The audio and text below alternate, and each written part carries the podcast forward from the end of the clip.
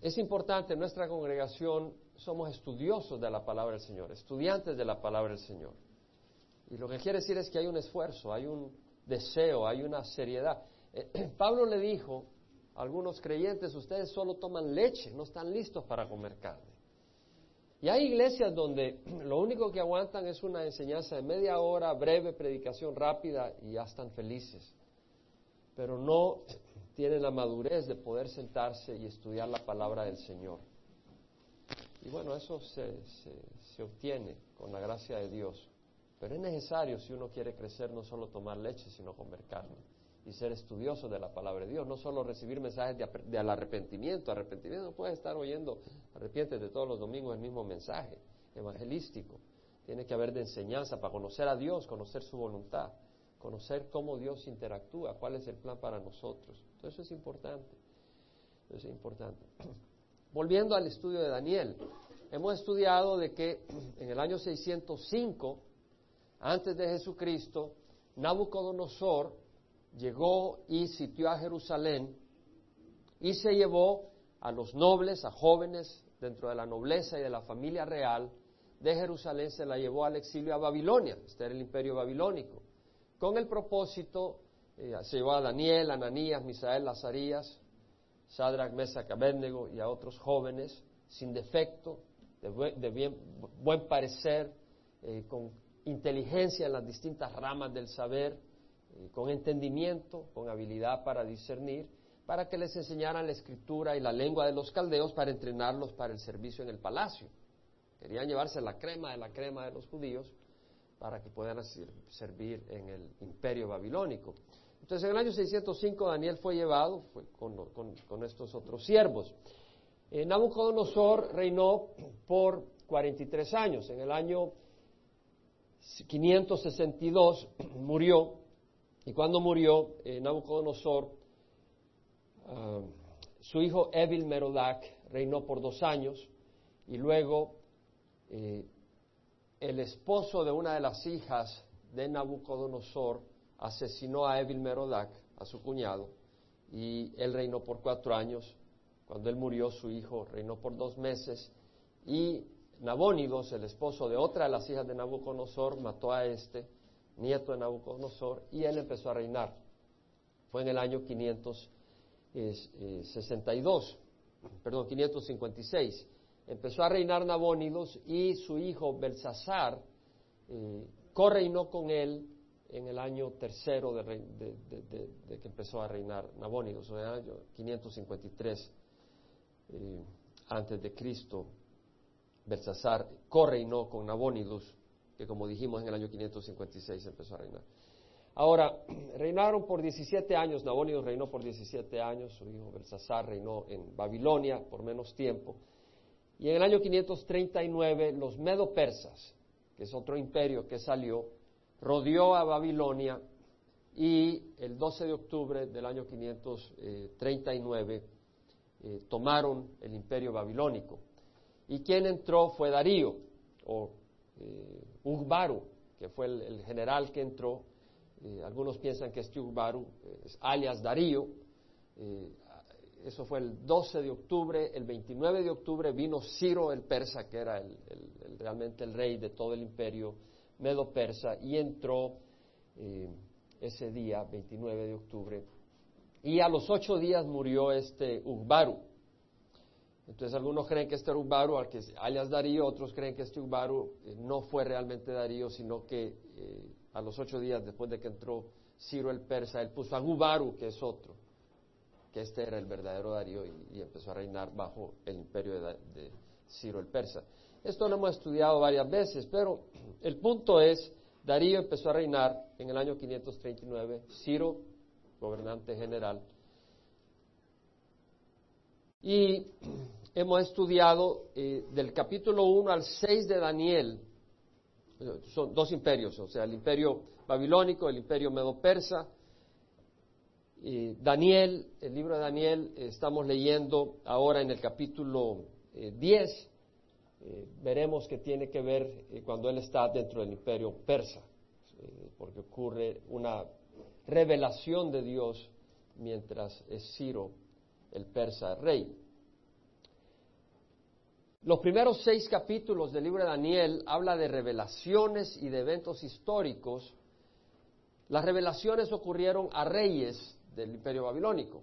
O sea, ocurrió con Nabucodonosor, que tuvo la visión de la estatua grande, enorme, con la cabeza de oro, el pecho de plata, la barriga de bronce, la pierna de hierro y los pies de hierro y barro. No entra en mucho detalle, aunque estoy tentado a hacerlo, pero no quiero hacer esto demasiado largo o, confuso para algunos. Pero vemos las visiones que, por ejemplo, eh, Nabucodonosor tuvo otra visión del árbol ese que creció en, la tierra y fue grande, llegó hasta el cielo y las aves del campo, las aves del cielo eh, hicieron sus nidos en las ramas y los animales del campo eh, comieron y hallaron refugio debajo de sus ramas. estudiamos esa otra visión. Son visiones que no ocurrieron a Daniel, sino a rey de Babilonia. Daniel dio la interpretación.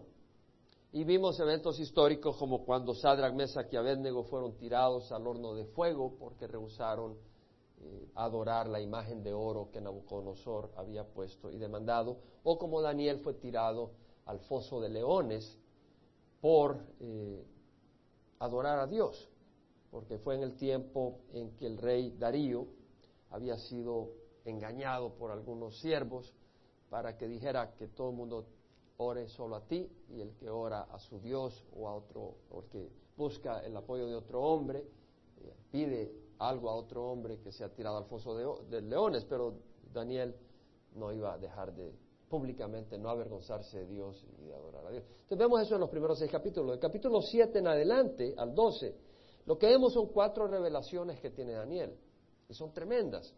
Capítulo 7, vemos que Daniel tiene la visión, primero, de un carnero, es decir, de, las ovejas, el macho, un carnero con dos cuernos, como es normal, pero uno más grande que el otro, y que había crecido después, y representaba el imperio medo-persa, y que este carnero va tirando cornadas al norte, al sur y al oeste, y realmente el imperio medo-persa, cuando tomó Babilonia, se empezó a expandir hacia el norte, al sur y hacia el oeste. Y luego este carnero fue derribado por un cabro, un macho cabrío, que era un unicornio, tenía un cuerno único entre sus ojos y este unicornio, eh, en, el apogeo de su poder, eh, se le rompe este cuerno y salen cuatro cuernos a los vientos y realmente esto representaba al imperio griego. Eh, como sabemos, Alejandro el Magno que murió en el año 323. Él nació en el año 356 y cuando tenía 20 años estuvo a cargo del ejército. A los 18 años ya empezó a pelear y a los 20 años estuvo a cargo del, imperio y, empezó a hacer grandes conquistas, pero murió de paludismo ahí en Babilonia y cuando él murió el reino se dividió en cuatro. Y eh, estudiamos eso en, en el capítulo 7. Ahora, el capítulo 8 hace un énfasis mayor sobre eh, esta, sobre el, imperio griego, y lo hemos estudiado. Eh, perdón, el capítulo 7 es de las cuatro bestias, me hice un salto. El capítulo 8 es el de, el de el carnero y de la eh, del macho cabrío, perdón, con su cuerno que se quiebra y, el imperio eh, griego. El capítulo 7 habla de cuatro bestias, la primera bestia siendo eh, un león con alas de águila, la segunda bestia siendo un oso, la tercera un leopardo con cuatro alas de aves, y la cuarta una, una bestia feroz, con dientes de hierro, temible, con pezuñas de bronce, y eh, que tenía siete cabezas y diez cuernos, y que aparece un cuerno después pequeño y que arranca tres cuernos, y, habla del anticristo y del sufrimiento del pueblo judío en los últimos días. Eh, en el capítulo 9 tenemos la revelación que Daniel recibe de las 70 semanas que Dios establece y son 70 semanas de años y que en las 69 semanas el Mesías entra a Jerusalén y es asesinado, o sea, es matado, eh, ajusticiado como un maleante, como un criminal.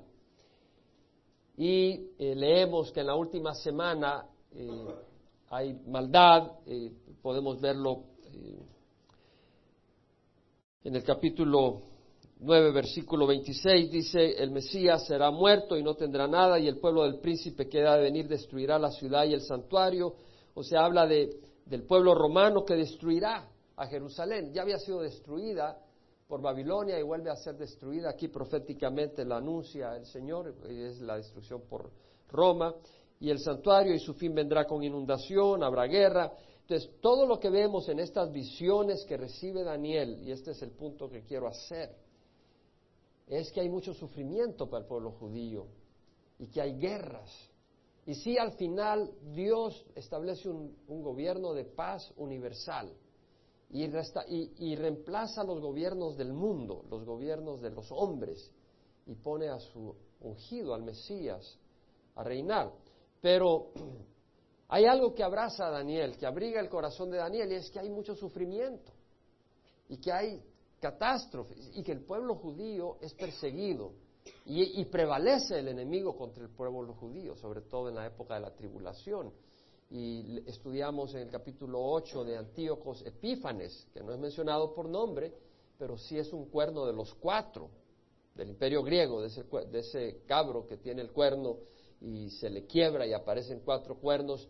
Eh, Daniel eh, comparte la revelación que recibe, que de ellos sale un cuerno que tiene ojos y una boca que habla blasfemias y que para el sacrificio y que establece la abominación en el altar. Y lo que hizo Antíoco Epífanes el 16 de diciembre del año 176 antes de Cristo, eh, lo que él hace es pone un altar a Zeus en el altar de, de, Jerusalén y sacrifica un cerdo, que es un animal inmundo, y obliga a que se sacrifique un cerdo cada mes y que los judíos coman carne inmunda. Entonces, es una cosa terrible lo que Daniel recibe. Todas estas cosas eh, inquietan tremendamente a Daniel porque Daniel era un hombre que amaba a Dios y amaba al pueblo de Dios. Y aunque sabía que al final Dios iba a reinar y que iba su reino a, a estar caracterizado por paz y justicia, pero él, Daniel quería saber más de lo que le iba a pasar a su pueblo, al pueblo de Israel. O sea, todo lo que estaba viendo de, estos cuernos, el anticristo, todo esto, eh, personas que adquieren poder y vienen a, a, prevalecer contra el pueblo de Israel. Daniel está inquieto. Y vemos en el capítulo 10, donde empezamos a leer, que en el año tercero de Ciro, Ciro empezó a reinar en el año 539 antes de Cristo, el año tercero es el año 536 antes de Cristo. El año tercero de Ciro, rey de Persia, un mensaje fue revelado a Daniel, a quien llamaban Belsasar, el nombre pagano que le pusieron cuando él fue al, al exilio. El mensaje era verdadero y acerca de un gran conflicto. O sea, él recibe la cuarta revelación y él comprendió el mensaje y tuvo entendimiento de la visión. Ahora, Daniel entendió el mensaje porque Dios se la reveló. Y vamos a ver esto. Ahora, en aquellos días yo, Daniel, había estado en duelo durante tres semanas completas. Daniel se había puesto de duelo, es decir, eh, en lamentación, como alguien que ha perdido a alguien, como que se ha muerto a alguien. Daniel estaba de duelo por tres semanas. No comí manjar delicado, ni entró en mi boca carne ni vino, ni usé ungüento alguno hasta que se cumplieron las tres semanas. Es decir, su ayuno no era un ayuno absoluto, sino que se había privado de cosas dulces, se había privado de carnes, y el propósito era buscar a Dios. Él estaba angustiado realmente y quería saber más del futuro y de lo que le iba a ocurrir al pueblo de Israel. Además, en el año 537, antes de Cristo, porque en el año 539 Ciro empezó a reinar. En el año 538 promulgó que el pueblo de Israel podía regresar a construir el templo de Jerusalén. Y 50 mil fueron del exilio a Jerusalén bajo Zorobabel con Jesúa, el alto el sumo sacerdote. Eso fue en el año 537 que fueron. En el año 538 Ciro dio el edicto, pero en el año 537 fue cuando fueron. Y pusieron la fundación del templo. Pero fueron parados por los enemigos, desde el año 536 hasta el año 520. Fueron como 16 años que fueron obstaculizados. Entonces Daniel ve que el pueblo de Israel ha logrado establecer el fundamento del templo, pero no, pero que han sido parados. Daniel está angustiado realmente. ¿Y qué es lo que hace? Es orar. ¿Qué es lo que hace? Empezar a ayunar. ¿Qué es lo que hace? Empezar a buscar a Dios y saber, Señor, ¿qué, qué pasa? ¿Qué está pasando? ¿Qué vas a hacer con el pueblo de Israel? ¿Y por qué el pueblo de Israel va a sufrir? Quiero tener más información. Revélame, Señor. Y vemos que dice, no comí majar hasta que se cumplieron las tres semanas. El día 24 del primer mes, estando yo junto a la orilla del gran río, es decir, el Tigris, alcé los ojos y miré. Y he aquí había un hombre vestido de lino cuya cintura estaba ceñida con un cinturón de oro puro de lifaz. Vea un hombre, o sea, una figura humana, pero tiene lino, está vestido de lino, de un manto de lino blanco, y su cintura es de oro, de oro purísimo, brillante y su cuerpo era como de berilo. El berilo es un cristal de berilio, del metal del elemento berilio, amarillento. Pero aquí da más detalle, dice, su rostro tenía la apariencia de un relámpago. Es decir, este, este ser con característica humana brilla como un relámpago, su rostro. Y dice de que sus ojos eran como antorchas de fuego.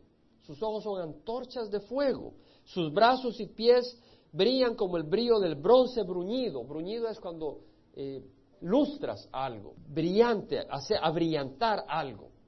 Eso es lo que quiere decir. Entonces brilla como un bronce que ha sido abrillantado y el sonido de sus palabras es como el estruendo de una multitud. Ahora, entendamos que Daniel tiene una, tiene una revelación que es intimidante.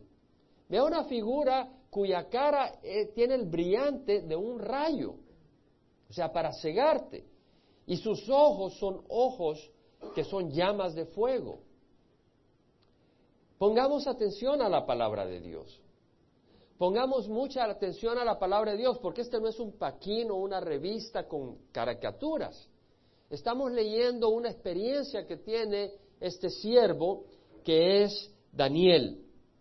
Y vemos que vea esta figura con sus pies como el brillo de bronce bruñido y el sonido de sus palabras como el estruendo de una multitud. Y solo yo, Daniel, vi la visión. Él estaba acompañado con otros hombres, pero dice, los hombres que estaban conmigo no vieron la visión, pero un gran terror cayó sobre ellos y huyeron a esconderse. Ellos tuvieron temor y se fueron a esconder. Ahora, esta persona que está viendo Daniel, ¿quién es? Algunos creen que es un ángel, pero la razón por que creen que es un ángel es porque no leen bien en contexto lo que es la palabra del Señor y vamos a darnos cuenta que no es un ángel, es Jesucristo mismo. Si tú te vas al libro de Apocalipsis, ahora hay, hay estudiosos que creen que es un ángel.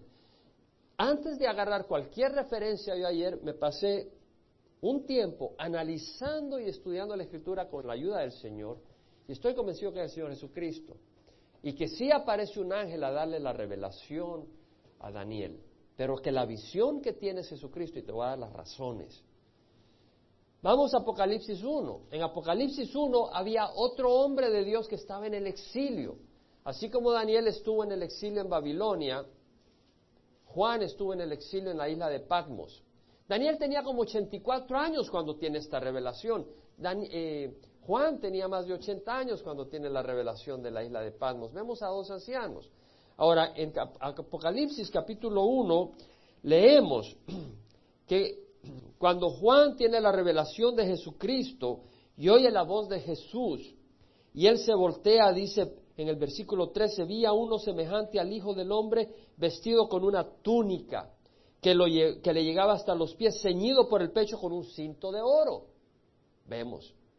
Su cabeza y sus cabellos eran blancos como blanca lana, como nieve. Sus ojos eran como llama de fuego. Sus pies semejante al bronce bruñido cuando se le ha hecho refulgir en el horno. Y su voz como el ruido de muchas aguas. Y en el versículo 16 dice, su rostro era como el sol cuando brilla con toda su fuerza. Entonces podemos ver que la revelación de Jesucristo que está en Apocalipsis es un paralelo a la revelación que tiene Daniel a las orillas del río Tigris. Y es Jesucristo. Ahora, vemos de que Daniel tiene una revelación de Jesucristo hoy en día, en su tiempo. Y los suyos no ven a Jesucristo, pero huyen. Ahora, Daniel fue un hombre que siempre estaba preparado para servir a Dios. Y él pudo tener esa revelación de Jesucristo. Y si tú estás preparado y buscando de Dios, vas a tener una revelación de Jesucristo. Y el temor a Dios te va a dar santidad, porque vas a caminar en santidad porque has tenido una revelación de Jesucristo. Hay tal vez aquí algunos acá en este grupo que no están caminando en santidad. Y si no estás encaminando en santidad es porque no tienes temor a Dios. Y si no tienes temor a Dios es porque no has visto a Dios. No has tenido una revelación de Jesucristo. Pero cuando tú tienes una revelación de Jesucristo te vas a dar cuenta que no podemos jugar. Y podemos entender el amor de Dios. Realmente Dios es un Dios de amor. Dios es un Dios de juicio, porque es un Dios de rectitud, es un Dios de justicia, pero Él es un Dios de amor. Y Él no puede cambiar sus reglas. Y Él ha establecido de reglas de conducta, de justicia, de rectitud. Y si tú no caminas en las reglas de justicia y de rectitud, no es que Dios no te quiera bendecir, pero tú te estás alejando de la bendición de Dios. Y Él no va a cambiar. Tú tienes que cambiar. Pero vemos la revelación que tiene Daniel. ¿Por qué tuvo esta revelación de Jesucristo Daniel? Es importante porque si tú tienes una revelación de quién es Jesús y lo poderoso que es Él, porque lo ve como un, ser poderoso, no ve como un corderito, entonces tú sabes que no hay hombre ni demonio que se va a oponer o va a resistir contra el poder de Dios. Y Él va a salir adelante en sus planes. Jesús va, Dios va a cumplir su plan. Él es poderoso. Ahora, vemos acá que dice, ahora pongamos atención porque aquí vamos a ver que el que viene es un ángel, no es Jesucristo. Porque dice,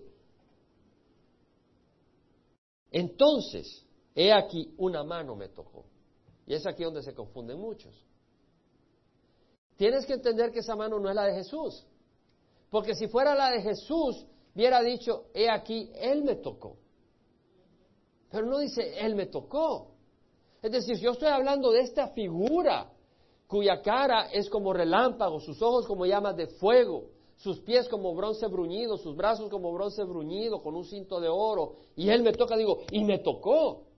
Pero no dice eso, dice, una mano me tocó. Por lo tanto, no es esa misma mano, no es ese ser el que lo tocó. Y de hecho, si un hombre te toca, tú no dices una mano me tocó, tú dices un hombre me tocó. Lo que podemos entender, por eso, hermanos, si tú tomas la palabra de Dios como lo que es, vas a tener revelación, vas a entender, vas a comprender. La llave para entender la interpretación de la palabra de Dios es entender que Dios lo que dice es y agarras cada palabra como es. Entonces vemos acá de que es una mano la que toca a Daniel, no es la de Jesús. Y de hecho no es un ser el que él ve, él solo, Daniel está abrumado y él siente una mano.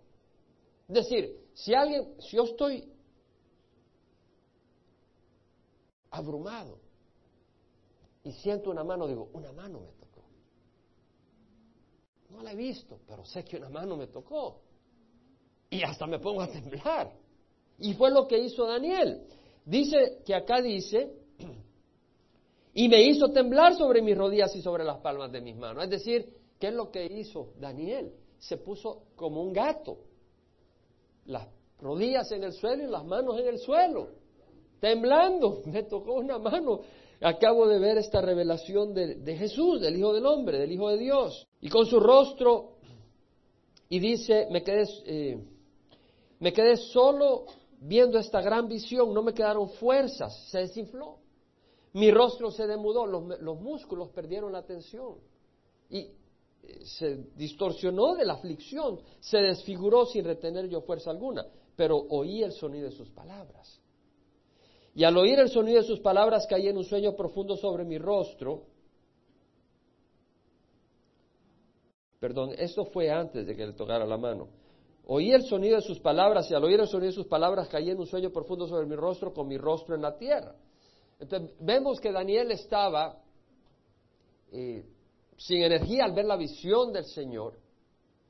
la visión de Jesucristo, y cuando le toca la mano se pone de rodillas y con las manos en el suelo y temblando. Amén. Me había salteado un versículo, pero no cambia lo que estábamos enseñando. Y me dijo, Daniel, ahora, eh, ¿quién le dijo? Daniel no lo ha visto. Porque dice, una mano me tocó. Y me dijo, Daniel, hombre muy estimado. Es bonito saber que eres estimado en el reino de los cielos. Y Dios nos estima. Como hemos dicho, imagínate que Dios dé a su Hijo a morir por nosotros. ¿Cuánto más estimado quieres ser? Es decir, tenemos que entender que Dios es poderoso, pero tienes que entender que Dios es amor.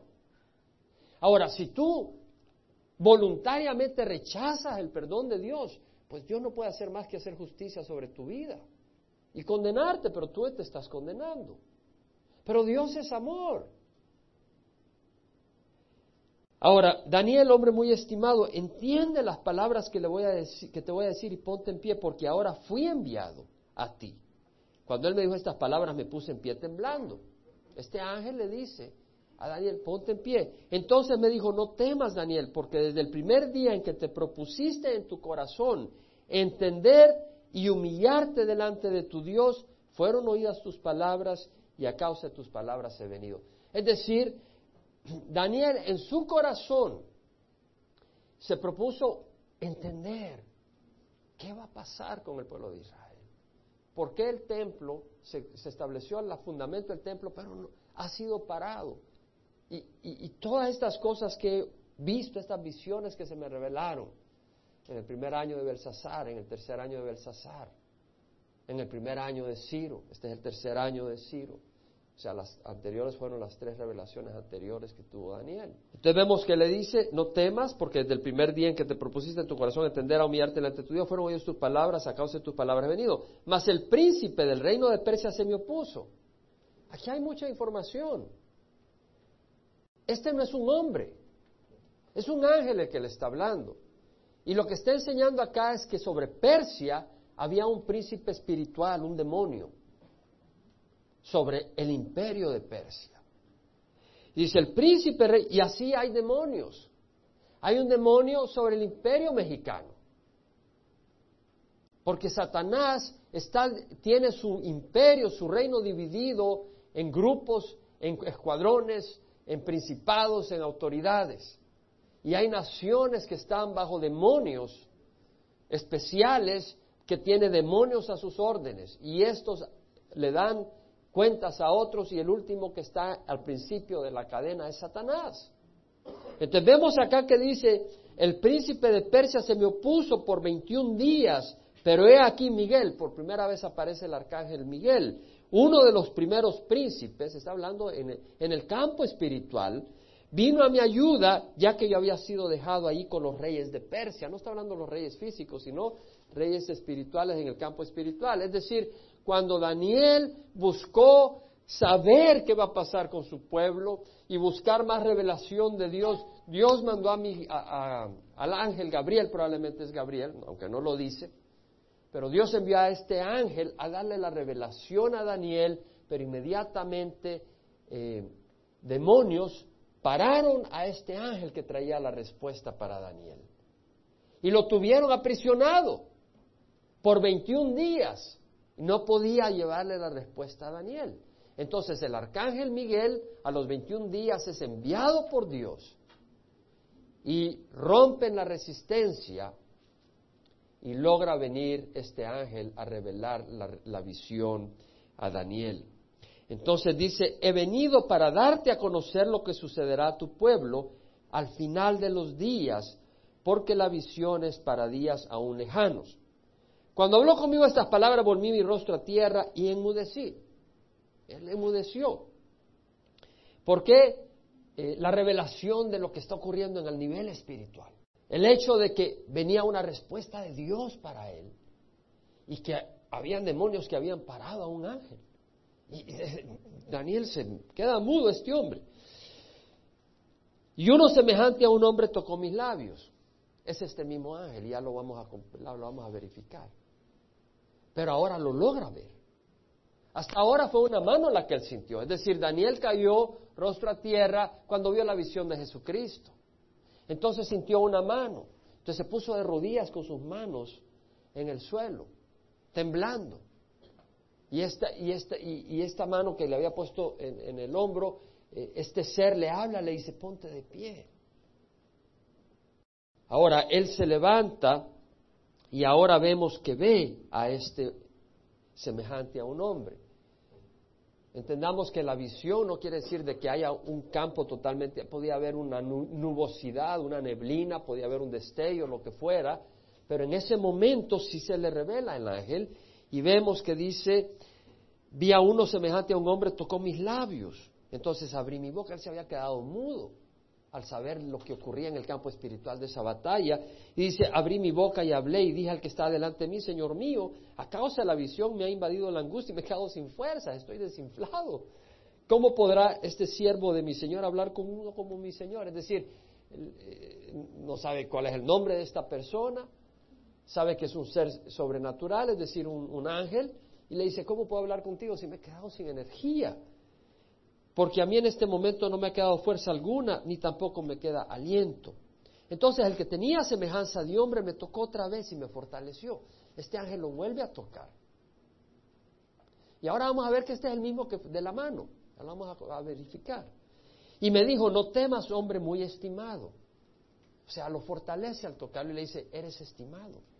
No temas, hombre muy estimado. La paz sea contigo, sé fuerte y esfuérzate. Le está diciendo un hombre de 84 años sé fuerte y esfuérzate. Cuando habló conmigo recobré las fuerzas y dije, hable mi Señor porque me has fortalecido. Entonces él dijo, ¿sabes por qué he venido a ti? Ahora vuelvo para luchar contra el príncipe de Persia. Es decir, vengo y te voy a dar la revelación, pero tengo que regresar a pelear contra el príncipe de Persia. Y cuando yo termine aquí, el príncipe de Grecia vendrá. Es decir, después de que yo esté peleando con el príncipe de Persia, el, demonio encargado del, en el nivel espiritual de los asuntos que pasa en Grecia, va a venir a pelear. Sin embargo, te declararé lo que está escrito en el libro de la verdad. Pero no hay nadie que se mantenga firme a mi lado contra estas fuerzas, sino Miguel, vuestro príncipe. Aquí está diciendo que Miguel es el arcángel responsable en las batallas que defienden a Israel. Ahorita en Medio Oriente, téngalo por seguro que ahí está Miguel deteniendo a Irán que quiere tirar una bomba nuclear contra Israel. Ahí está Miguel. Eh, y ahí están demonios peleando. Es, un, es una batalla. Ahora dice, y en el año primero de Darío el Mede, o sea, este es el año tercero de Ciro, el año 536. En el año primero de Darío fue en el año 539, tres años antes de Cristo de, tres años antes del 536. Todos estos años son antes de Cristo, 539, 536.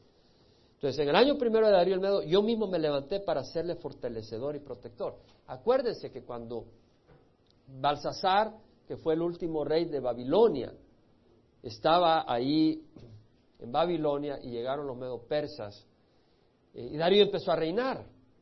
Pero ¿qué pasó cuando Darío empezó a reinar? Él estableció el reino en 120 sátrapas, gobernadores en las distintas regiones. ¿Y qué le dijeron?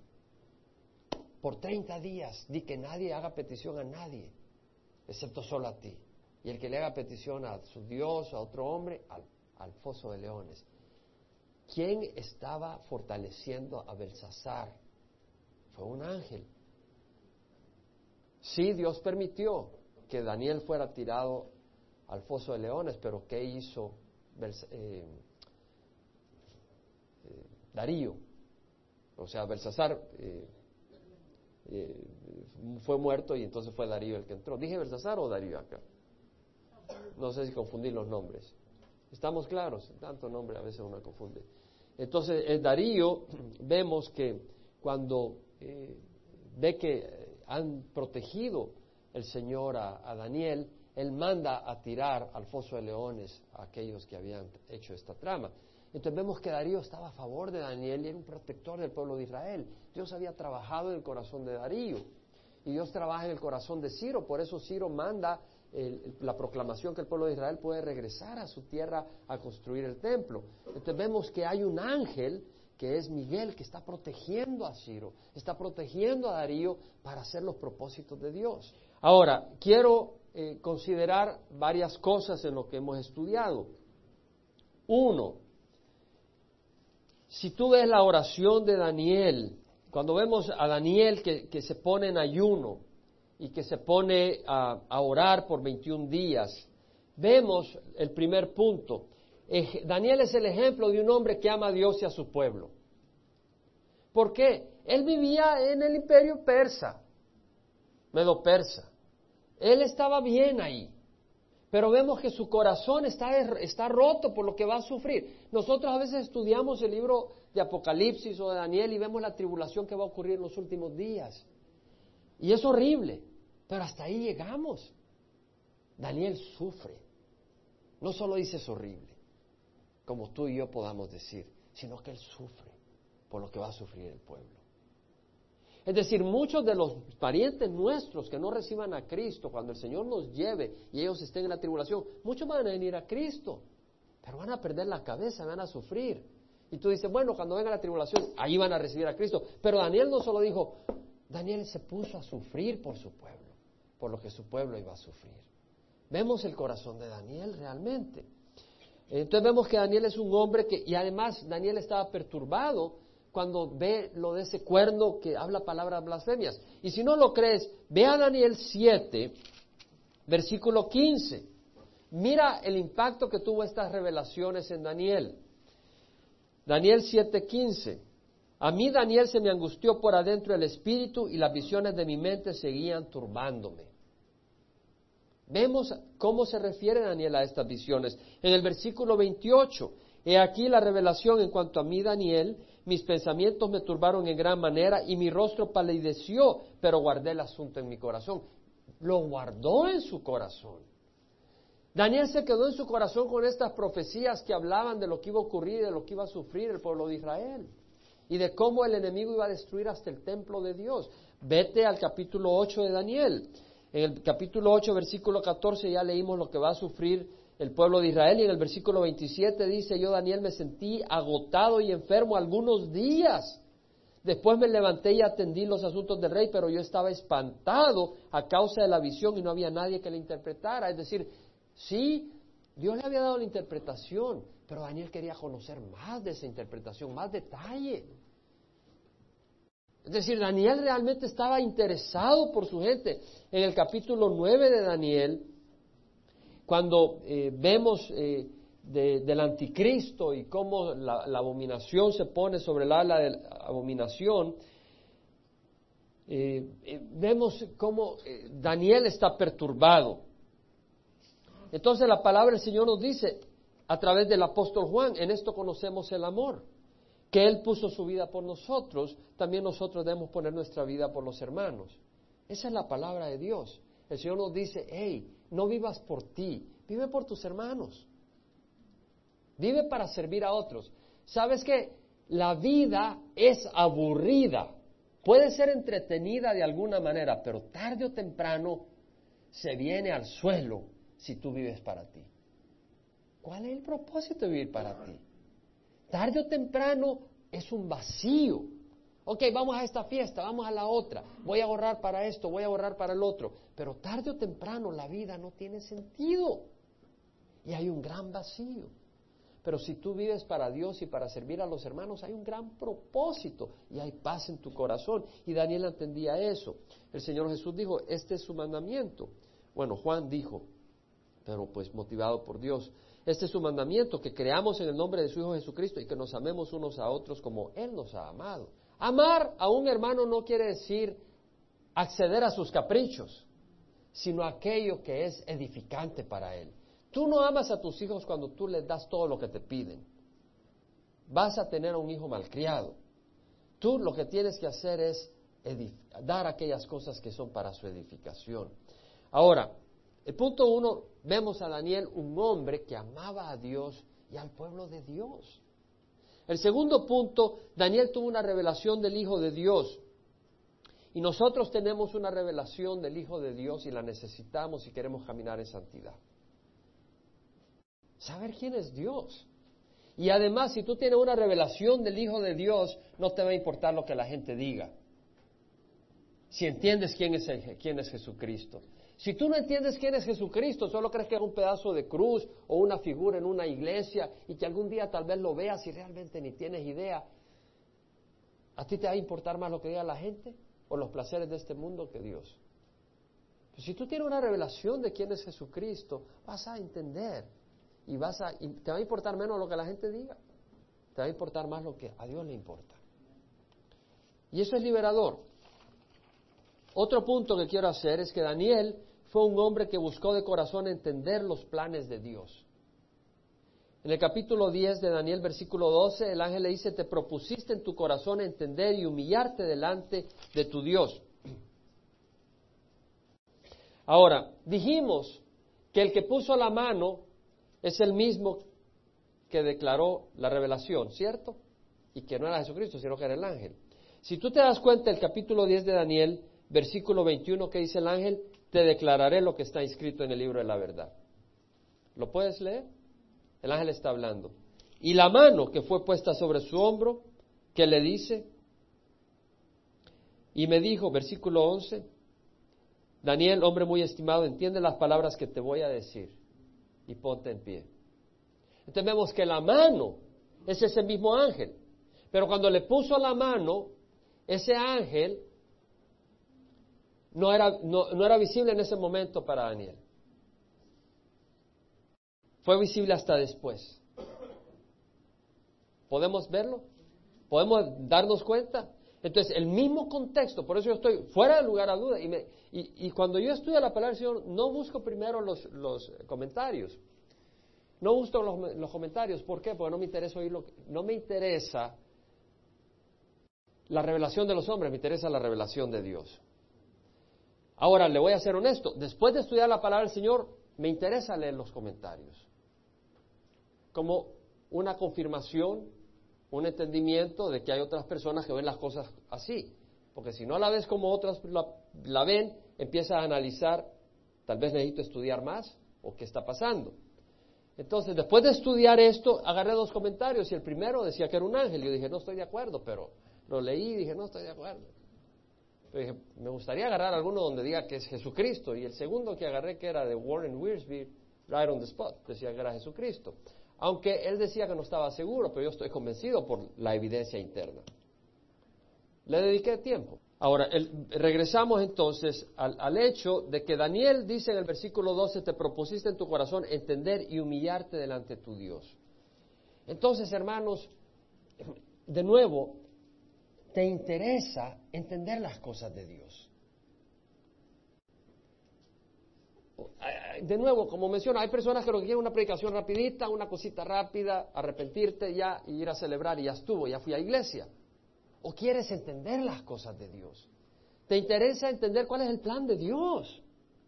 Para ti, para el mundo, para el pueblo de Dios. ¿Qué es lo que Dios tiene? Eh, dice Jeremías, así dice Jehová, no se gloríe el sabio en su sabiduría, ni se gloríe el poderoso en su poder, ni el rico de su riqueza, se gloríe, el que se gloríe, se gloríe de esto, que me entiende y me conoce. De eso es lo que ha de gloriarse. Que entiendes a Dios, que lo conoces, lo que debemos de buscar. Ahora, otro punto que vemos es que Daniel es un hombre cuya oración causó acción en los cielos. A veces el versículo 12 dice, del primer día en que te propusiste en tu corazón entender y humillarte de tu Dios, fueron oídas tus palabras y a causa de tus palabras he venido. Es decir, Daniel quería conocer y en el primer día que dijo, yo quiero saber lo que va a ocurrir, en ese momento Dios dijo, manda la respuesta, voy a enviar a un ángel que te dé la respuesta. Desde el primer día, Daniel fue un hombre que sus palabras fueron oídas, causó acción en los cielos. ¿Cuál fue la acción? Dios mandó un ángel para darle la respuesta. Ahora, tú no le pidas a los ángeles, tú pídele a Dios. Y Dios es el que va a mandar, porque los ángeles no te hacen caso a ti, los ángeles hacen caso a Dios. Ahora, esto nos, recuerda que debemos de tener fe y que oremos con fe. Jesús dijo, el que diga cualquiera, cualquiera que diga este monte, quítate y arrójate al mar, y no dude en su corazón y crea que lo que dice va a suceder, le será concedido. Luego dice Jesús, por eso digo que todas las cosas por las que pidáis y oréis, creed que ya la habéis recibido y os serán concedidas. Eso es lo que el Señor dice. No dude en su corazón, sino crea que lo que dice le será concedido y le será concedido. Y por supuesto hay que ir con corazón humilde. Vemos que Daniel le va quebrantado, con un corazón humilde. Y un corazón contrito y humillado el Señor nos no rehúsa. Ahora, el otro punto que vemos es que los ángeles, hay una lucha. Los demonios están luchando para impedir el plan de Dios. Entonces, ahorita mismo, ahorita mismo hay una lucha espiritual. Hay demonios que están luchando contra el que tú recibas la palabra de Dios. No creas que Satanás está fuera de la iglesia. Satanás se mueve fuertemente dentro de la iglesia. Es ahí donde le interesa actuar más. Los que no, no están interesados en oír las cosas de Dios, Satanás no se preocupa, ellos ya están fuera de Dios. Pero en la iglesia, Satanás está tratando de luchar para tropezar, para confundir, para desanimar, para parar la proclamación de su palabra y que los cristianos vivan en la luz y en el amor del Señor. Y no solo es cuestión de la carne, porque tenemos una carne pecadora, pero hay demonios, a menos que no crean la palabra de Dios. Hay demonios que están peleando. Tal vez tú vas a la casa y enciendes la televisión y estás solo. Y de repente viste algo que no te conviene y estás solo. No fue coincidencia. No fue coincidencia. Y tú tienes que hacer una fuerza. Porque Satanás quiere enrollarte. Hay demonios que están peleando. Yo no he tenido accidentes muchas veces y digo, Señor, de veras que mandaste algún ángel. Que de repente eh, me he escapado. Recuerdo una vez, iba hace años, iba cruzando ahí en Santana y el sol estaba contra mi cara. Y voy cruzando y de repente paro, una gente que estaba caminando ahí. Y tuvo que ser Dios el que me abrió ahí los ojos. Si no, paso encima de esa gente. Pero los casi se montan encima de mi carro. Es decir, hay situaciones que tú das cuenta que hay ángeles que Dios envía para, para actuar y, y, bueno, no voy a entrar en visiones de ángeles, pero hay ángeles y hay una lucha. Ahora, el Señor dice, nuestra lucha no es contra carne y sangre, sino contra principados, contra potestades, contra los poderes de este mundo, contra las fuerzas espirituales en las regiones celestes, fuerzas de maldad. Entonces, eh, luchamos contra demonios. Pero nuestra lucha no es gritándole a los demonios. Yo he ido a iglesias y he estado en eventos donde la gente dice, grítale a Satanás. No, y te pones a gritar, Satanás, aquí no puedes entrar, y ahí está en medio sentado. Gritándole a Satanás no lo vas a parar, mucho menos insultándole. La palabra del Señor dice, nuestras, las armas de nuestra contienda no son carnales, sino poderosas en Dios para destrucción de fortaleza. ¿Cuáles son nuestras armas? La oración de fe.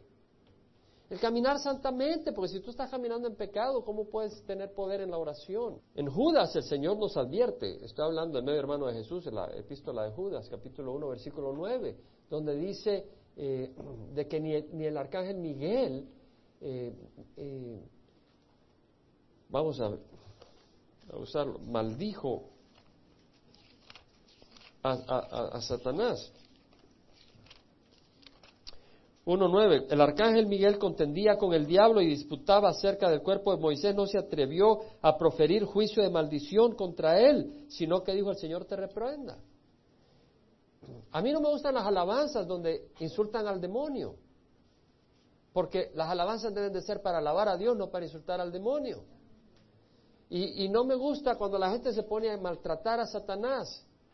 No es nuestra responsabilidad insultar a Satanás, nuestra responsabilidad es adorar a Jesucristo. Él se va a encargar de Satanás. Eso es muy importante. Ahora, vemos que Daniel es un hombre cuya oración venció la oposición de demonios. Es cierto. ¿Cuántos días estuvo Daniel en ayuno y en oración? Tres semanas. Ahora, te hago una pregunta, ponte a pensar. Daniel dijo, Señor, dame entendimiento. ¿Se quedó ahí Daniel? No. ¿Qué hizo? Empezó a orar. ¿Sabes por qué?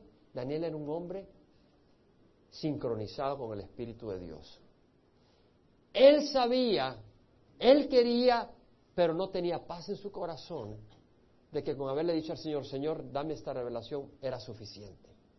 Y Daniel dice, a orar. Yo necesito orar. Él sintió esa necesidad, esa necesidad no venía de su carne, venía del Espíritu que le decía, ora Daniel, ora Daniel. Y Daniel empieza a orar, y empieza a orar. Y a los 21 días, Daniel siente paz. Dice, Señor, te he puesto en mis manos toda mi carga, ahora tú haz algo. ¿Y qué pasa? En ese momento el Señor manda a Miguel el arcángel y tres días después, el 24, el 24 día del mes, el ángel está dándole la revelación a Daniel. Entonces vemos que hay que orar. El Señor nos dice de que hay que orar en todo tiempo y no desfallecer. Tenemos la, la, historia de la, la parábola del, del, juez injusto y de la viuda. Y este juez injusto no, injusto no, temía a Dios ni, tenía temor de ningún hombre. Y la viuda venía a pedir que le hiciera justicia y dice, al final, no porque me interese, pero ya estoy cansado, le voy a hacer justicia. Y el Señor dice, y no hará Dios justicia a sus escogidos que claman de día y noche. Entonces el Señor dice, clama, no te canses de clamar. Y cuando ya sientas paz, déjalo, ya está en la mano de Dios, a su tiempo Él va a obrar pero debemos declamar. Una de las cosas que a mí me impactaba, porque estudio el trasfondo siempre, siempre me gusta estar, como quien dice, pulido en el trasfondo de los distintos reinos y las distintas visiones que tiene Daniel.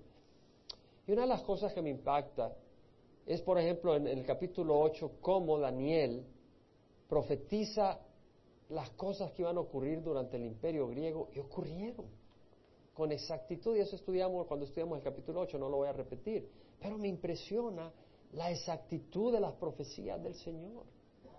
Y la palabra de Dios se va a cumplir. Yo lo que pido ahora por nuestra congregación y por cada uno de los que estamos presentes es que tengamos una revelación clara y fuerte nuestro Señor. Y ahí tú con los ojos cerrados, yo no te pregunto si quieres tener una revelación de Calvary Chapel Emanuel. Yo no te pregunto si quieres seguir haciendo lo que estás haciendo. Yo no te pregunto si te interesa una religión o la otra. Yo te pregunto, ahí con los ojos cerrados, ¿hay un Dios? ¿Crees que hay un Dios? Tú en tu corazón responde, hay un Dios. independiente de lo que estés haciendo, qué religión, qué es lo que hay un Dios. ¿Te interesa? ¿Deseas conocer más de ese Dios? ¿Conocerlo a Él realmente? Pídeselo. Ahí donde estás. Dile, Dios mío, te quiero conocer mejor. Y si no te interesa, dobla rodillas y clama. Dobla rodillas y clama. En 1976 yo estaba en Michigan. Iba camino a, Montreal. Y no se me olvida que estaba con unos amigos colombianos, Guillermo, Gustavo, Magdalena, preciosos amigos, y me estaba recordando en Nelson ayer, en cuando medité en eso. Eh, eran unos amigos colombianos que tenía ahí en, Ann Arbor, porque está en la Universidad de Ann Arbor unos meses. Y fui a la habitación de una de ellas que tenían, ahí estaban poniendo en la televisión un programa. Y no se me olvida que lo vi como unos 15 minutos. Ay, seguimos ahí en el gelengue, pero independiente de todo, recuerdo 30 años después que era una cruzada de Billy Graham. Yo no sabía quién era Billy Graham, solo lo vi 15 minutos y nunca se me olvida eso. De que a mí no me hizo ni cosquilla. O sea, yo vi eso un ratito y me pareció algo ok, nada más. Y ayer vi una cruzada de Billy Graham por televisión. ¿Y qué diferencia en mi corazón? Yo te digo, si a ti te pasa como me pasó en el año 1976, clama al Señor desesperadamente. Porque no hay cosa más triste que no poder oír la voz de Dios. No hay cosa más triste que estar en oscuridad. Clámale al Señor. Y si tú ya has oído al Señor y tú sabes que caminas en pecado o que caminas fríamente, necesitas clamar a Dios. Porque el pecado es enfermedad. La envidia, la maldad, es enfermedad. La codicia, todas esas cosas no son buenas. Y necesitas clamar a Dios para que Él te ayude. Padre, yo te ruego que derrames tu Santo Espíritu. Te ruego, Padre Santo, que limpie nuestros corazones con la sangre de Jesús. Y te ruego, Padre Santo, que realmente pongas en nuestro corazón hambre y sed de justicia. Y que busquemos de ti conocerte y caminar en tu luz, Padre. Ayúdanos, Señor. En nombre de Cristo Jesús. Amén.